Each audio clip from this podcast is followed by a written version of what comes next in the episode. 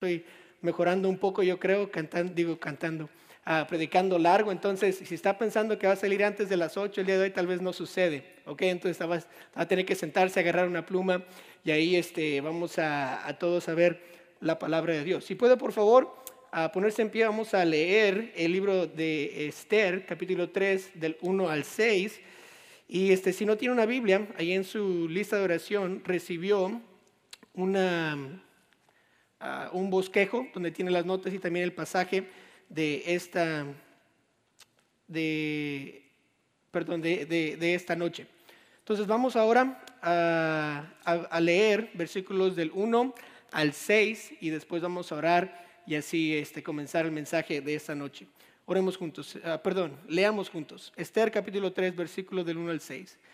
Después de estas cosas, el rey Asuero engrandeció a Amán, hijo de Amedata Agageo. Ah, y lo honró y puso su silla sobre todos los príncipes que estaban con él. Y todos los siervos del rey que estaban a la puerta del rey se arrodillaban y se inclinaban ante Amán, porque así lo había mandado el rey. Pero Mardoqueo ni se arrodillaba, ni se humillaba, ah, y ni se humillaba. Y los siervos del rey que estaban a la puerta preguntaron a Mardoqueo, ¿por qué traspasas el mandamiento del rey? Aconteció que hablándose, hablándole cada día de esta manera y no escuchándolos él, lo denunciaron a Amar para ver si Mardoqueo se mantendría firme en su dicho, porque ya él les había declarado que era judío. Y vio Amán a Mardoqueo, ni se arrodillaba ni se humillaba delante de él, y se llenó de ira pero tuvo en poco poner mano en Mardoqueo solamente, pues ya le habían declarado cuál era el pueblo de Mardoqueo. Y procuró Amán destruir a todos los judíos que había en el reino ah, de Asuero, al pueblo de Mardoqueo. El día de hoy quiero ah, predicar un mensaje titulado El ejemplo de Amán. El ejemplo de Amán. Vamos a orar. Señor, te pido que bendigas esta noche mientras ah, abrimos tu palabra y vemos el mensaje que tú has puesto aquí. Señor, te pido que, ah, que nos ayudes a reconocer tal vez nuestras faltas y nuestras fallas y que, nos, que no seamos ah, orgullosos al final del mensaje y poder confesar las, nuestras faltas y nuestros pecados ante ti. Señor, te pido que estés conmigo esta noche mientras predico. Te pido que me uses de una manera que solo tú puedes usarme. Bendice eh, el mensaje de esta noche en nombre de Cristo Jesús. Amén. ¿Pueden tomar asiento? Gracias por ponerse en pie. El orgullo destruye más de lo que enaltece. El orgullo destruye más de lo que eh, enaltece. Y cuando estamos ah, hablando de la Biblia, siempre ah, pensamos tal vez en el hombre más sabio del mundo, que era Salomón. Y para mí siempre la historia de Salomón me hace ah, muy interesante porque eh, en 2 Samuel 3 eh, Dios viene y le dice, pídeme lo que tú quieras. Y Salomón pide algo que ninguno creo que nosotros pediríamos. Él pidió sabiduría más que cualquier otra cosa. Ah, y él le pidió a Dios esto y Dios se lo, se lo dio con muchas otras cosas más. Y en el libro de Proverbios, el hombre más sabio del mundo, Salomón, escribe algunas cosas acerca del orgullo y la soberbia. En Proverbios 21:4, él dice, altivez de ojos y orgullo de corazón y pensamiento impíos son pecados. Dice Proverbios 16, 18, antes del quebrantamiento es la soberbia y antes de la caída la altivez del espíritu. Proverbios 18, 12 dice, antes del quebrantamiento se eleva el corazón del hombre y antes de la honra es el abatimiento. Proverbios 6, 16 y 17, hablando de Jehová, que es lo que él aborrece, dice, seis cosas aborrece Jehová y aún siete abomina su alma. Y la primera es los ojos altivos o el orgullo de una persona. No hay ningún instante en la Biblia que usted va a encontrar que el orgullo se habla como algo bueno o algo que no sea pecado. El, orgullo siempre se habla de una mala connotación en la Biblia. Piensen esto, cuando Dios habló de Jesús en su bautismo, ¿qué dijo? Este es mi hijo amado en quien estoy muy orgulloso. No, dijo Mateo 3:17, y hubo una voz de los cielos que decía, este es mi hijo amado en quien tengo complacencia. Si Dios pudiera estar orgulloso de alguien, hubiera sido de Jesús, ¿verdad? Él hizo lo que no nosotros no podemos hacer, él vivió una vida perfecta, pero sin embargo Dios no dice estoy orgulloso de Jesús, dice tengo complacencia en lo que él ha hecho. Entonces, el orgullo en sí nunca se, se lee de una manera buena en la Biblia. Ahora, Amán era un hombre orgulloso. ¿Y cómo sabemos esto? Si usted va a Esther capítulo 7, versículo 5, dice, respondió el rey Azuero y dijo a la reina Esther, ¿quién es y dónde está el que se ha ensoberbecido su corazón para hacer esto? yo empecé a leer, pues, ¿qué es ensoberbecido, verdad? No, no soy tan inteligente como, como tal vez me parezca por los lentes, pero dije, ¿qué es ensoberbecido? Entonces eh, lo busqué en el diccionario y quiere decir se orgulló. ¿Quién es, ¿Quién es tan orgulloso para haber hecho una cosa así? Entonces la Biblia misma nos dice que Amán era un hombre orgulloso y vemos que en esta historia... Ah, no se nos declara por qué Amán fue ah, no se nos declara eh, por qué Amán fue engrandecido de tal manera para llegar a ese orgullo. En el, en el versículo 1 nada más dice, el rey Azuero engrandeció a Amán, hijo de Amadeta. O sea, no sabemos por qué fue que Amán fue elevado a cierta posición en el reino. Puede ser que tenía una mente en la que podía organizar las cosas y era Ah, era muy bueno para, para, el reino. Él fue, tal vez se, le había dado un proyecto, un proyecto grande, perdón, y lo hizo de tal manera tan bueno que el rey dijo, tú vas a ser el segundo en el reino. Lo más probable es que él era un hombre que hacía lo que se le pedía y ganó la confianza del rey a través de muchos años de estar trabajando para el rey. Y aquí en el capítulo 3 nos dice que el rey Azuero engrandeció a Amán. Se puede asumir que Amán merecía la posición que se le fue dada. Esta posición que Amán asumió era una posición de prestigio. Era el equivalente tal vez a una posición de Daniel bajo el rey Nabucodonosor, que lo puso como segundo mando. Tal vez eh, es equivalente a la posición que José tuvo cuando estuvo bajo Faraón, el segundo en mando. Esa no era una posición fácil de obtener, no, no tuvo que hacer un trabajo fácil Amán, era algo difícil, algo duro que Amán Ah, tuvo que hacer para llegar a cierta posición al ser el segundo en mando. Ahora, llegando a este punto, ¿verdad? Amán me imagino que se sentía bien de sí mismo. Mira dónde yo pude llegar. Mira dónde me puso el rey. Llegó a, a, cierto nivel que uno de los mandamientos que el rey Azuero dio al pueblo fue que todos tenían que arrodillarse o inclinarse bajo Amán.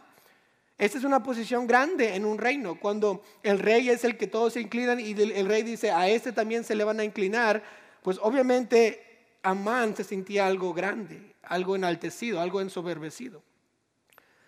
Mardoqueo en esta historia fue el único que no se inclinó ante Amán. Todos sabían que él solo se inclinaba a Jehová. Todos ya sabían que él era judío. Dice Esther 3.4 en el versículo 4, no te dice, aconteció que hablándole cada día de esta manera y no escuchándolos, él lo denunciaron a Amán para ver si Mardoqueo se mantendría firme en su dicho. ¿Cuál dicho? Porque ya les había declarado que era judío. Mardoqueo, el única, la única persona que no se inclinaba ante Amán, no se inclinaba porque era judío. ¿Qué quiere decir ser judío? Él tenía convicciones. Él seguía lo que la Biblia dice. La Biblia dice que no se iba a encar ante ninguna otra persona o imagen y él no se iba a encar ante otra persona. Y les dijo, yo soy judío, no puedo hacer eso. Y todos se enojan en contra de Mardoqueo. Él estaba dispuesto a sufrir las consecuencias por sus creencias. Y él dijo, yo soy judío, todos lo saben, no voy a cambiar. La Biblia dice que estas personas, estas ah, personas malas, ah, le querían ver si de veras se iba a mantener en su dicho. Lo declararon al rey para ver si es que si, si eh, estaba firme en sus convicciones. Ahora tomamos una pausa. Yo espero que usted y yo seamos como Mardoqueo en nuestras creencias, en nuestras convicciones. Que cuando el mundo nos ve no hacer lo que ellos están haciendo, este, nos digan, vamos a ver si es cierto. Y nosotros nos paremos firmes en lo que creemos. El mundo no cree lo mismo que nosotros creemos cuando se habla del matrimonio. Nosotros creemos que el matrimonio es un hombre y una mujer, nada más. ¿Qué tan firmes vamos a estar cuando el mundo viene a perseguirnos? Como Mardoqueo. Nosotros creemos que la vida comienza eh, en la concepción. ¿Qué tan firmes vamos a estar cuando la gente viene y nos empieza a decir que somos que odiamos a las personas y a las mujeres? ¿Nos vamos a parar firmes en nuestras convicciones como Mardoqueo? Nosotros creemos que Jesús es el único camino al cielo. Y la gente no le gusta eso, pero ¿qué cree usted? ¿Se va a parar firme cuando alguien venga y le diga, ah, eres un torpe que no, que no quieres incluir, no amas a la gente porque nada más crees que Jesús es el único camino al cielo? Usted y yo debemos de ser como Mardoqueo. ¿Está listo para sufrir por las convicciones que tiene? Mardoqueo sí estaba listo.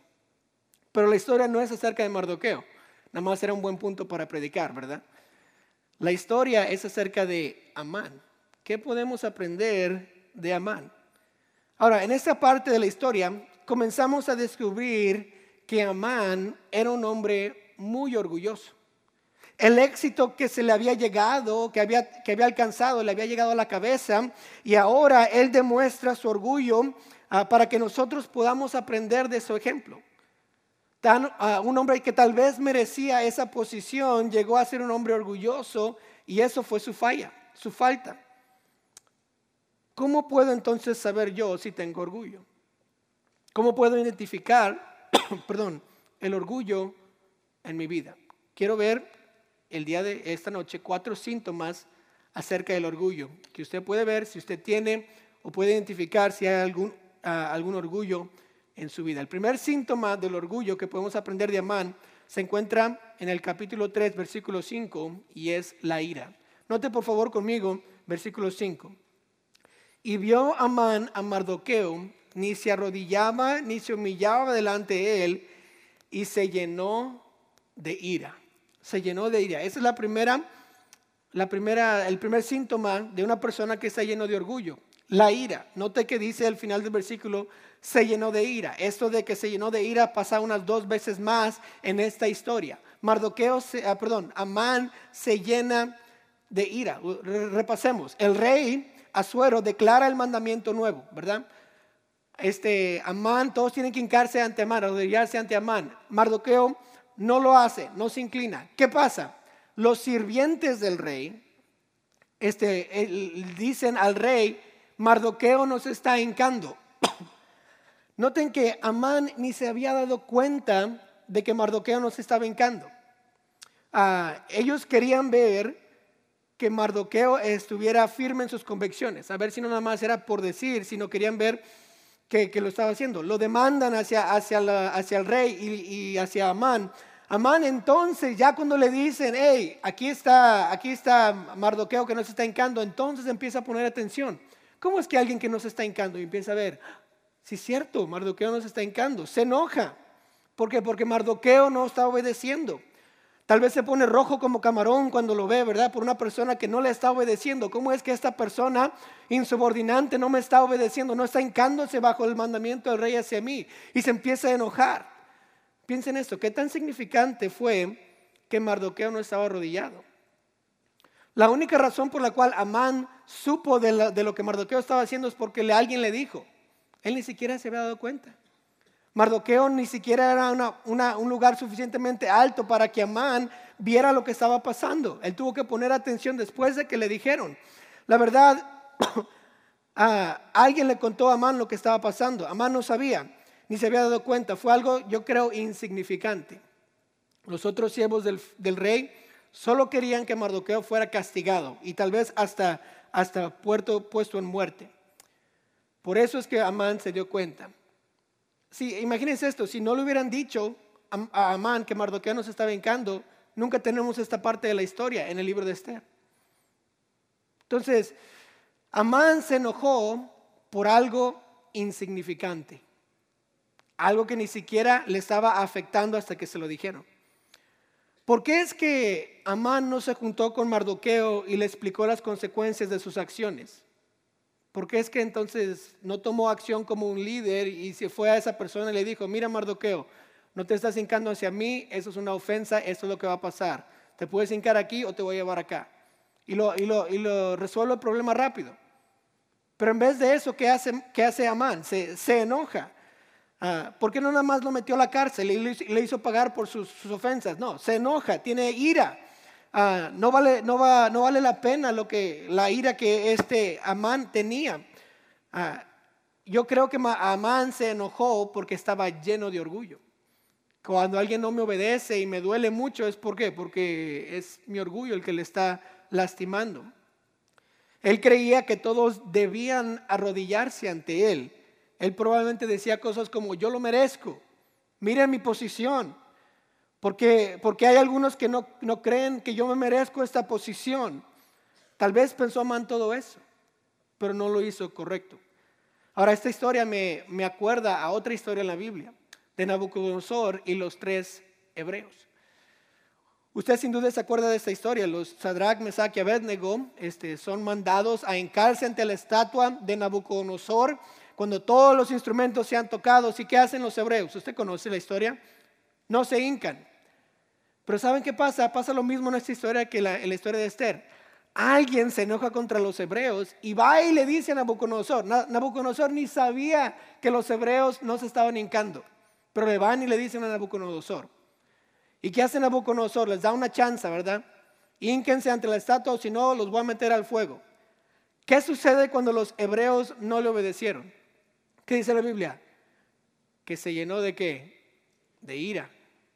¿Por qué? Sabemos que Nabucodonosor era orgulloso. Que él quería que todos le, le sirvieran y que se hincaran ante él. Y cuando no sucedió, ¿qué pasó? Se llenó de ira. La pregunta simple entonces es esta. ¿Qué le hace enojar a usted? ¿Qué cosas insignificantes le provocan la ira? Tal vez es porque usted cree que merece mejor o que merece más, como Amán o Nabucodonosor. Yo merezco esto. ¿Qué le hace enojar en el trabajo? ¿Es algo insignificante o algo que significa mucho? ¿Qué tal en su casa? está enojado siempre con su esposa o sus hijos. Ah, cuando está manejando, ¿qué le trae ira? Si somos honestos, nos enojamos a veces por las cosas más insignificantes de la vida y solo nos indica que tenemos orgullo en nuestro corazón. Pensamos que merecemos más. Merezco un mejor carro, merezco una mejor esposa, mejores hijos. Yo merezco un mejor trabajo, un mejor jefe, unos mejores empleados, si solo tuviera X, yo estaría mejor porque esas cosas me frustran y me, y me enojan. Merezco más. ¿De veras merecemos mejor? ¿De veras merecemos más de lo que tenemos? El pensar que, merecemos mejor viene de la raíz del orgullo. Viene de algo que está dentro de nuestro corazón. Yo estoy, pensamos, yo estoy en este nivel, todos los demás están en este nivel entonces todos deben de, verme de cierta manera. Usted y yo no estamos al nivel que creemos estar. Nosotros pensamos que a veces somos más de lo que somos. Dice la Biblia de esto, Romanos 12:3. Digo pues, por la gracia que me es dada a cual que está entre vosotros, que no tenga que más alto concepto de sí que el que debe de tener, sino que piense de sí con qué? Con cordura, conforme a la medida de fe que Dios repartió a cada uno. ¿Qué es lo que Dios me dio? Eso es lo que merezco. Y a veces es más de lo que merezco. Usted y yo no debemos sentirnos que merecemos nada más. La verdad, usted y yo merecemos el infierno. Merecemos estar perdidos en este mundo, yendo hacia un, camino que no es el camino donde estamos. Y cualquier cosa que no está yendo hacia el infierno es, es algo mejor en nuestra vida. Y no lo merecemos, por eso se le llama la gracia de Dios. Si nosotros mereciéramos algo más, ¿No cree que Dios se lo hubiera dado ya? ¿No cree que ya estuviera en sus manos porque Dios es un Dios bueno? Entonces, el primer síntoma de el primer síntoma del orgullo es la ira. ¿Qué le hace enojarse? El segundo síntoma, note, es la venganza. venganza. Ve al versículo 6 al versículo 11 conmigo. Capítulo 3, versículo 6. Dice, pero tuvo en poco poner mano en Mardoqueo solamente, pues ya le habían declarado cuál era el pueblo de Mardoqueo. Y procuró Amán destruir a todos los judíos que había en el reino de Asuero, al pueblo de Mardoqueo. En el mes primero, que es el mes de Nisan, en el año duodécimo del rey Asuero, fue echada Pur. Esto es la suerte delante de Amán. Suerte para cada día y cada mes del año. Y salió el mes duodécimo que es el mes de Adar. Y dijo Amán al rey Azuero, note esta venganza, hay un pueblo esparcido, distribuido entre los pueblos en todas las provincias de tu reino, y sus leyes son diferentes de las de todos, ah, todo el pueblo, y no guardan las leyes del rey, y al rey nada le beneficia el dejarlos vivir. Si place al rey, decrete que sean destruidos y yo ah, pesaré diez mil talentos de plata a los que manejan la hacienda para que sean traídos a los tesoros del rey. Entonces el rey quitó el anillo de su mano y lo dio a Amán, hijo de Amadeteo, Amadeta, a Gageo, enemigo de los judíos. Y le dijo, la plata que ofreces sea para ti y asimismo el pueblo, para que hagas de él lo que bien te pareciere. Notó que Amán no quiso reprender a Mardoqueo solamente, él quiso deshacerse de todo el pueblo judío. Eso se le llama venganza. ¿Por qué es que Amán quiere vengarse con todo el pueblo judío? ¿Cuántos no se arrodillaron ante Amán? Uno, un judío. Porque es que entonces se va a deshacerse de todos los judíos. ¿Qué está pasando?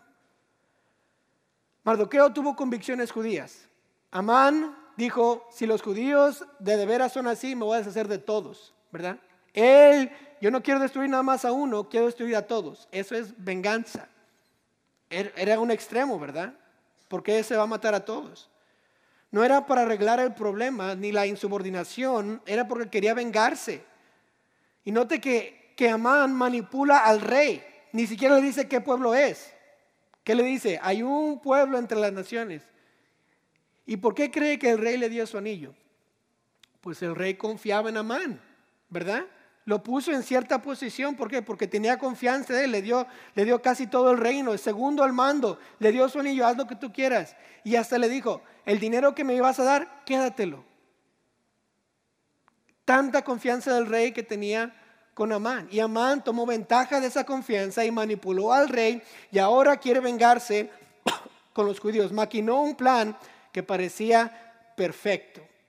¿verdad? Este cierto día todos podrán matar a cualquier judío. ¿Y cómo los vamos a, decir que pueden matarlos? Pues cualquier judío que matan se van a quedar con todas sus cosas. Imagínense. Todos los impíos, todos los paganos, puedo matar a la gente que es, justa, que es piadosa, y me quedo con todas sus cosas y no me van a meter al bote, lo voy a hacer.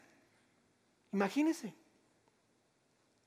Esa es una verdad muy importante que hay que entender. La venganza nunca satisface. La venganza nunca satisface. ¿Se acuerda de la historia de David y Abigail? Abigail estaba casada con un malvado que se llamaba Nabal. Nabal ah, tenía viñas y tenía prados. David y sus valientes, eh, mientras estaban combatiendo, cuidaron a los pastores de Nabal. Si usted lee la historia en 1 Samuel 25, nota que, que David y los valientes de David protegieron a los pastores y David se encuentra en un momento de necesidad y envía a algunos de sus siervos a, Nabal para pedirle comida, para pedirle agua y cosas para el, el, ejército de David, para los valientes de David. Y va y Nabal dice, no te voy a dar nada. ¿Quién es David y quién es el hijo de Isaí para que le obedezca? Y lo regresa. O sea, algo injusto. Este Nabal era un hombre malvado. Si se acuerda de la historia, David se enoja le hiere lo que Nabal hizo y dice a, sus valientes, agarren sus armas, desenvainenlas, vámonos a la batalla, vamos a pelear con este Nabal, vamos a quitarle la vida a él y a todos sus siervos. Y se va, no porque era lo justo, sino porque quería vengarse. Abigail se da cuenta de lo que va a pasar y de lo que David está haciendo y Abigail piadosamente y sabiamente va y encuentra a David. Note lo que dice 1 Samuel 25, 26. Ahora pues, Señor mío, Señor mío, vive Jehová y vive tu alma, que Jehová te ha impedido el venir a derramar sangre, no te y vengarte por tu propia mano. Sean pues como Nabal tus enemigos y todos los que procuran mal contra mi Señor. Pregunta, ¿Nabal merecía lo que David le iba, le iba a hacer? Sí, pero Dios no le había dicho, cuida, le había dicho que, que, que matara a Nabal era por el corazón de David. David iba a cometer un pecado porque quería vengarse de lo que Nabal le hizo a él. Y Abigail le dice, espérate, espérate, no, no te vengues, no vas, a, no vas a recibir la satisfacción que creas, no cometas este pecado. Abigail continúa en el versículo 31, dice, entonces, Señor mío, No tendrás motivo de pena ni remordimientos por haber derramado sangre sin causa o por haberte vengado por ti mismo. Guárdese pues mi Señor y cuando Jehová haga bien a mi Señor, acuérdese de tu sierva. Abigail sabía que David se iba a vengar. Y al, hablar con David, David responde correctamente a las palabras de Abigail y dice, tienes razón Abigail, has hablado sabiamente, no me voy a vengar. No es lo correcto. Aunque esta persona se lo merezca, aunque Nabal sea malvado, no lo voy a hacer. Piense, Abigail sabía qué tan malvado era su esposo. Obviamente estaba casado con él. Todas las hermanas dicen, sí, cierto. Sí sabía. Y aún así Abigail no deja que David mate a su esposo malvado. ¿Por qué? Porque la venganza nunca satisface.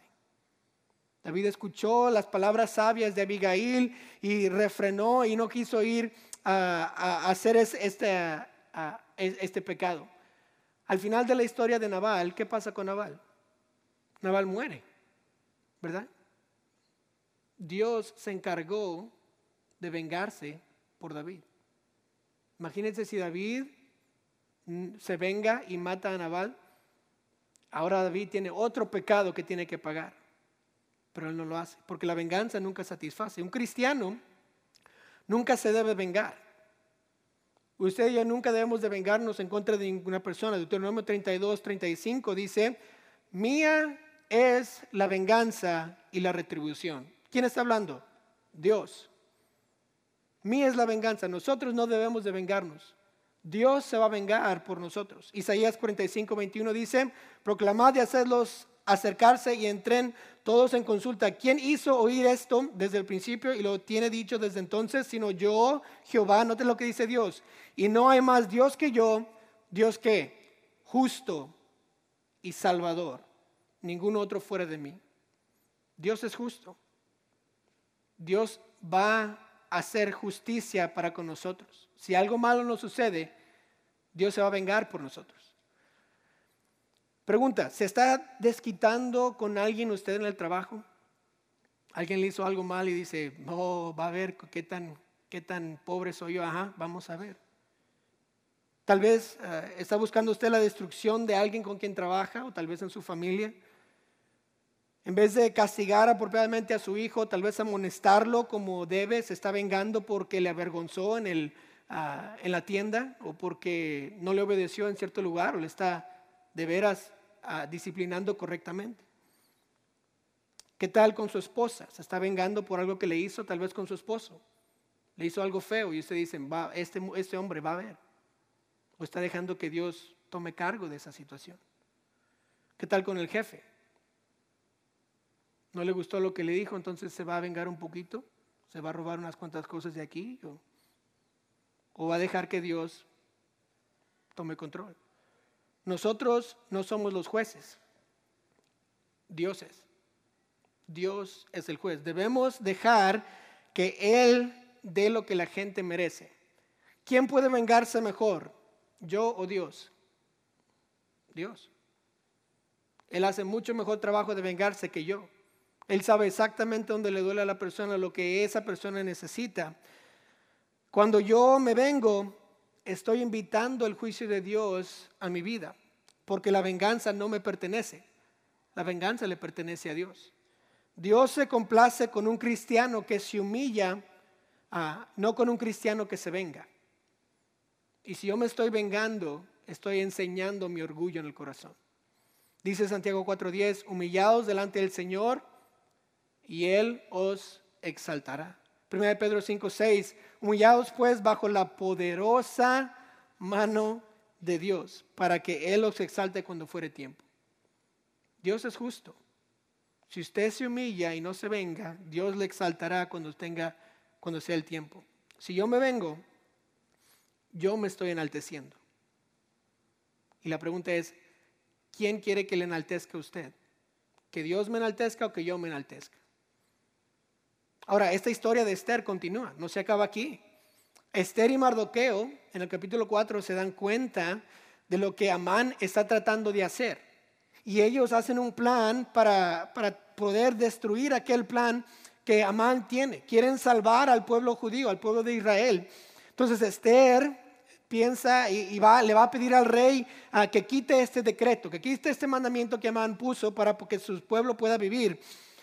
Pero le va a preparar dos banquetes antes de pedirle. No nada más le va a pedir, sino va a decir, tengo que vestirme bien, quiero, quiero que me vea, no quiero que me mate, quiero que vea lo que, lo, que quiero hacer, quiero darle, decirle que es un buen hombre, quiero darle de comer, quiero darle de tomar. Dice, ah, y también a la misma vez la, reina Esther invita a Amán para pasar tiempo con el rey y ella. Ahora, cuando Esther invita al rey y a Amán solamente, Amán, ¿qué dice la Biblia? Pues se enaltece un poco más, ¿verdad? Dice, no invitó a nadie más, solo el rey y a mí. ¡Wow!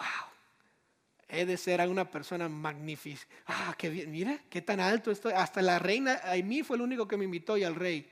¡Wow! Este Amán se la cree, ¿verdad? Yo soy el, mero mero. Después ah, se encuentra con Mardoqueo, después de esta banquete, ¿verdad? Que no se postra entre él otra vez Mardoqueo. ¿Y qué hace Amán? Se enoja una vez más y empieza a hacer berrinches. Y esto nos lleva al tercer síntoma. El tercer síntoma es el chisme. El chisme. Note el capítulo 5, vaya al capítulo 5, versículo 9. Capítulo 5 y el versículo 9. Noten, y salió Amán aquel día contento y alegre de corazón. Pero cuando vio a Mardoqueo a la puerta del palacio del rey, que no se levantaba ni se movía de su lugar, se llenó de ira contra Mardoqueo. ¿Qué pasó? Se enojó, ¿verdad?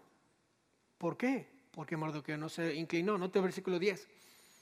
Pero se refrenó Amán y vino a su casa y mandó llamar a sus amigos y a Ceres su mujer.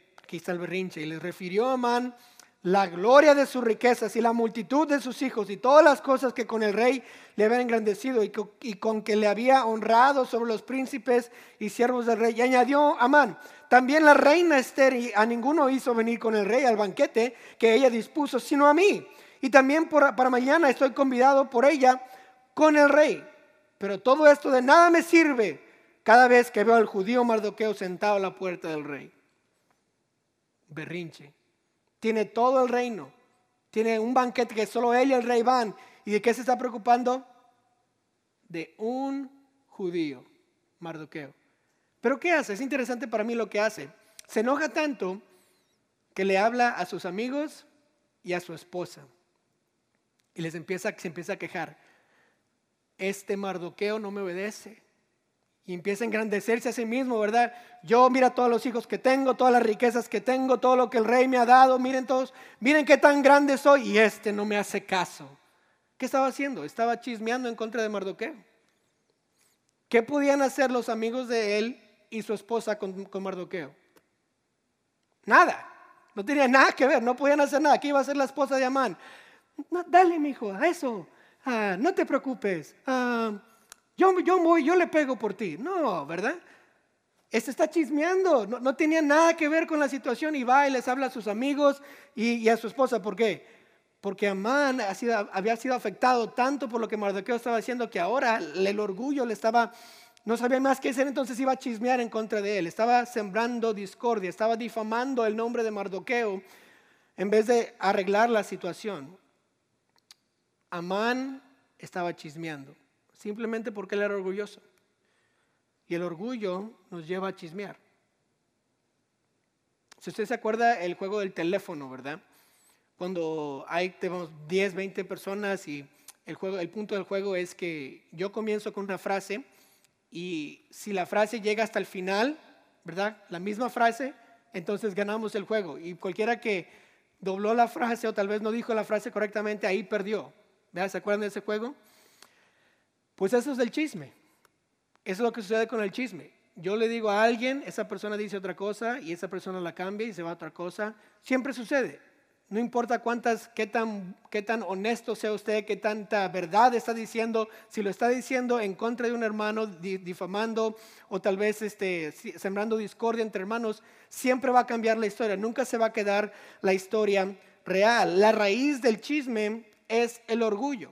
¿Verdad? Cuando un hermano me ofende, en vez de perdonarlo y olvidarme de esa ofensa como Dios nos ha pedido hacer, voy y le digo a mi mejor amigo en el grupo de crecimiento y le digo, este hermano me trató de cierta manera y después voy a la casa y le digo a mi esposa, después mi esposa le dice a, la comadre y la comadre va con su esposo y ese esposo le dice al otro hermano y se va y se va y se va y, todos empiezan a decir, cuidado con aquel hermano porque no sé qué, ¿verdad? Este, le, va a gritar o él, se va a enojar con usted o le va a ofender, cuidado con él. y poco a poco empeoran las cosas y la situación que fue una cosa pequeñita se hace un, un, gran problema. ¿Por qué? Porque fuimos orgullosos y no perdonamos inmediatamente, sino dejamos que el orgullo llegue a nosotros y empezamos a chismear de alguien más. Alguien humilde, si es ofendido, le hubiera dicho, le perdono, tal vez tenía un día malo, ¿verdad? No, no voy a dejar que esta ofensa me, me arruine, me arruine mi, mi, mi paz, mi gozo el día de hoy le perdono. ¿Por qué? Porque Dios me perdonó por la gracia de Dios. Dios me, ha, Dios me ha dado el perdón. Entonces yo puedo perdonar, aunque sea una ofensa grande, una ofensa pequeña, yo puedo perdonar. Eso es lo que una persona humilde diría en situaciones así. Pregunta, ¿qué está diciendo usted de otros? ¿Tiene que convidar a otros hermanos para hablar mal de otro hermano o no habla? ¿Quién lo ofendió para que tenga que decir malas cosas de un hermano en Cristo? O tal vez de su esposo, de su esposa, otro hermano. ¿Habla mal de su jefe tal vez con otros empleados? Eso es chisme también. Habla mal de sus empleados con otros empleados o con otras personas del trabajo. Una pregunta bien fácil. ¿Es necesario lo que usted está diciendo de esa persona? ¿O puede nada más dejarlo ir?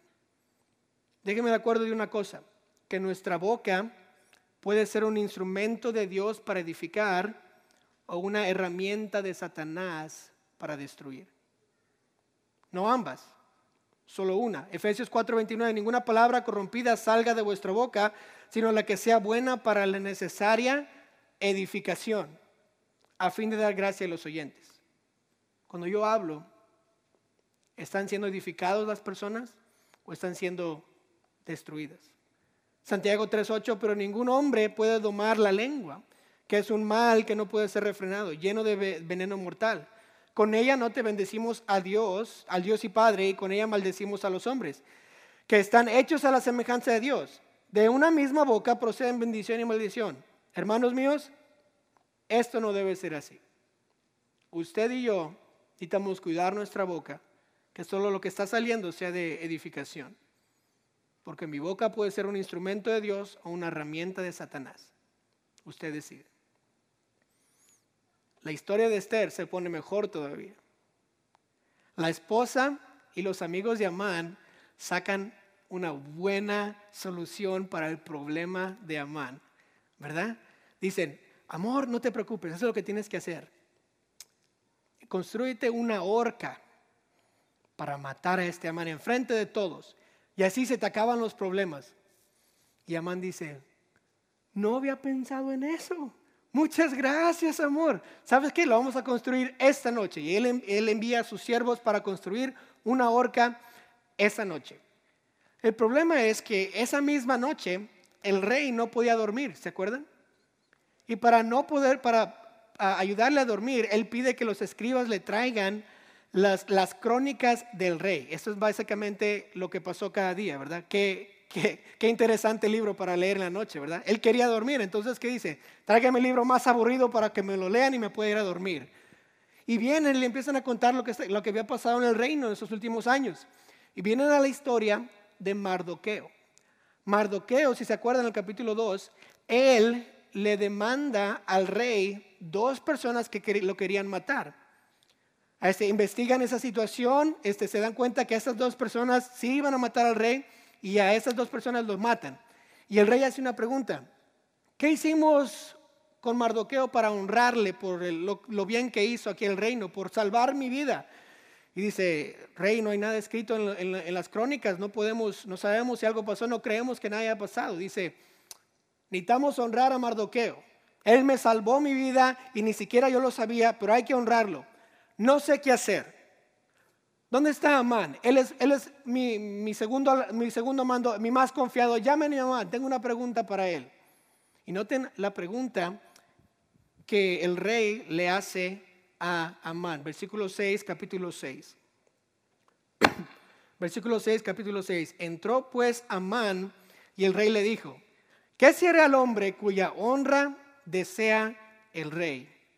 Dice, y dijo Amán en su corazón, pues a quién deseará el rey honrar más que a mí. Bien sorprendido, ¿verdad?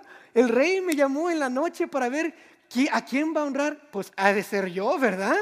O sea, ya sé lo que le voy a decir, que le den mi ropa real, que le den un carro, que me pongan para allá, que me desfilen en la ciudad. Eso es lo que va a pasar. Y bien confiado, Amán, el rey, me está honrando a mí. Pues ¿a quién más? Y esto nos lleva al cuarto síntoma del orgullo. El cuarto síntoma es el egoísmo. Amán no podía pensar en nadie más que en sí mismo.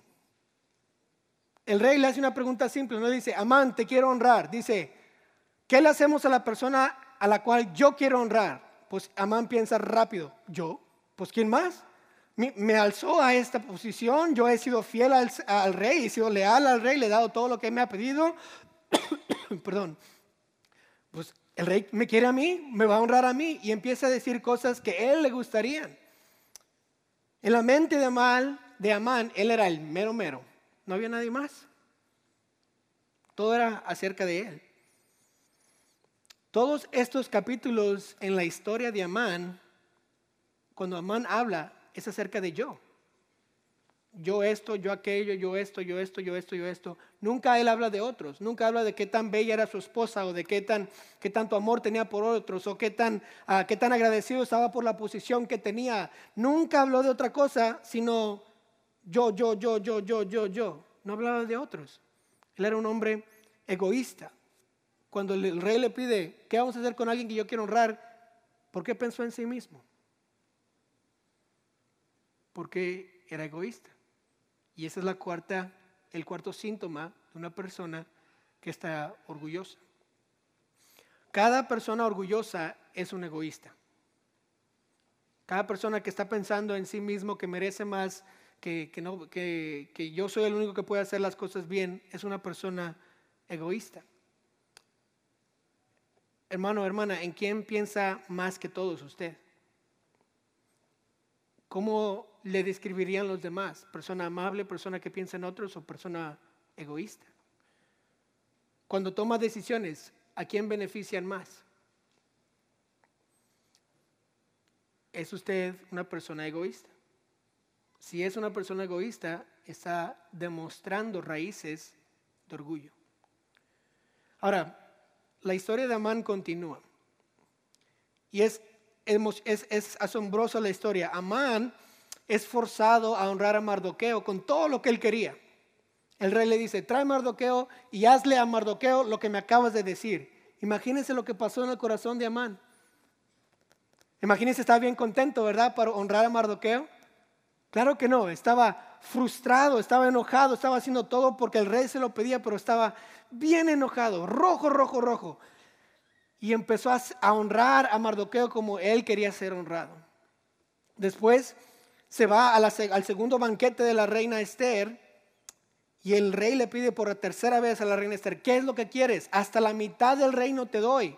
Dime por favor lo que quieres. Y la reina Esther dice, quiero que salves a mi pueblo porque este, hay un malvado, hay un decreto que, ha pasado que van a matar a, mi pueblo y no quiero que suceda. Y ahí es cuando el rey dice, ¿quién se ha ensoberbecido de tal manera que puede hacer esto? Y la, y la reina Esther dice, este malvado, perverso Amán y Amán es mandado a la horca que él construyó para Mardoqueo.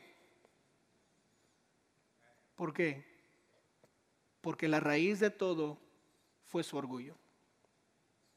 Él se enojó, él empezó a chismear, él, empezó a, sentirse egoísta, él, empezó a, pensar en cosas de cómo vengarse, pero no porque esas cosas eran lo malo, sino porque comenzó todo con el orgullo.